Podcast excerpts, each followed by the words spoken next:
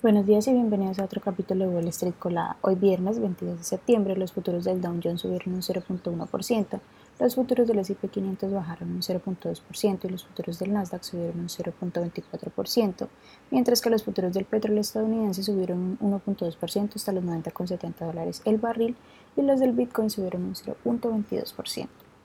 En las noticias de hoy, bueno, los tres principales índices se encaminan a cerrar la semana a la baja el S&P 500 y el Nasdaq han bajado un 2.7% y un 3.5% respectivamente esta semana, en camino a registrar su peor resultado semanal desde marzo de este año.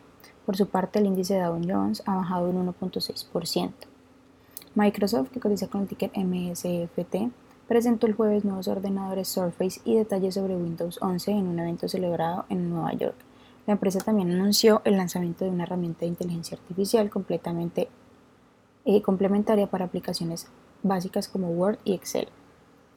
Cisco, que cotiza con el ticker CSCO, realizó el jueves la mayor adquisición de su historia. La compañía comprará la empresa software de ciberseguridad Splunk por 157 dólares por acción en una operación en efectivo valorada en 28 mil millones de dólares.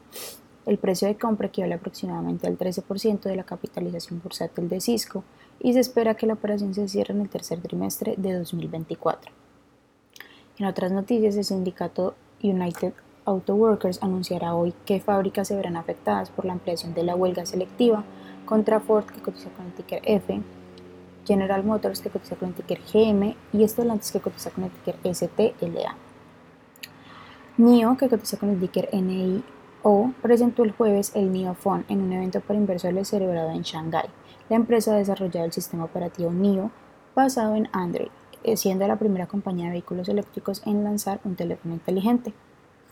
Las acciones de Alibaba Group, que cotizan con el ticker BABA, subieron más de un 5% tras conocerse que Kainao Network Technology, que es su segmento logístico, planea presentar su oferta pública inicial de mil millones de dólares en Hong Kong la próxima semana. En otras noticias, Rupert Murdoch anunció el jueves su renuncia como presidente de Fox Corp, que cotiza con el ticker FOXA, y News Corp, que cotiza con el ticker NWSA. Su hijo, Lan Chan Murdoch, se convertirá en el único presidente de News Corp y continuará como presidente ejecutivo y CEO de Fox Corp. Las acciones que tenemos hoy con predicción bullish son GSE Systems, que cotiza con el ticker GVP y ha, subido más de un 63%. Avalo Therapeutics, que cotiza con el ticker AVTX y ha subido más de un 30%, y también Taopin, que cotiza con el ticker TAOP y ha subido más de un 20%, mientras que las acciones que tenemos con predicción bearish son Neptune Wellness, que cotiza con el ticker NEPT y ha bajado más de un 42%, PowerBridge Technologies, que cotiza con el ticker PBTS y ha bajado más de un 19%, y Farming, que cotiza con el ticker PHAR y ha bajado más de un 18%. Esas son las acciones que acciones y noticias que tenemos para hoy antes de que abra el mercado. Les recuerdo que pueden encontrarnos en todas nuestras redes sociales como arroba Spanglish Trades y también visitar nuestra página web www.spanglishtrades para que no se pierdan ninguna noticia ni actualización del mundo de la bolsa de valores, por supuesto como siempre en español. Muchas gracias por acompañarnos y por escucharnos. Los esperamos de nuevo mañana en otro capítulo de Wall Street Colada.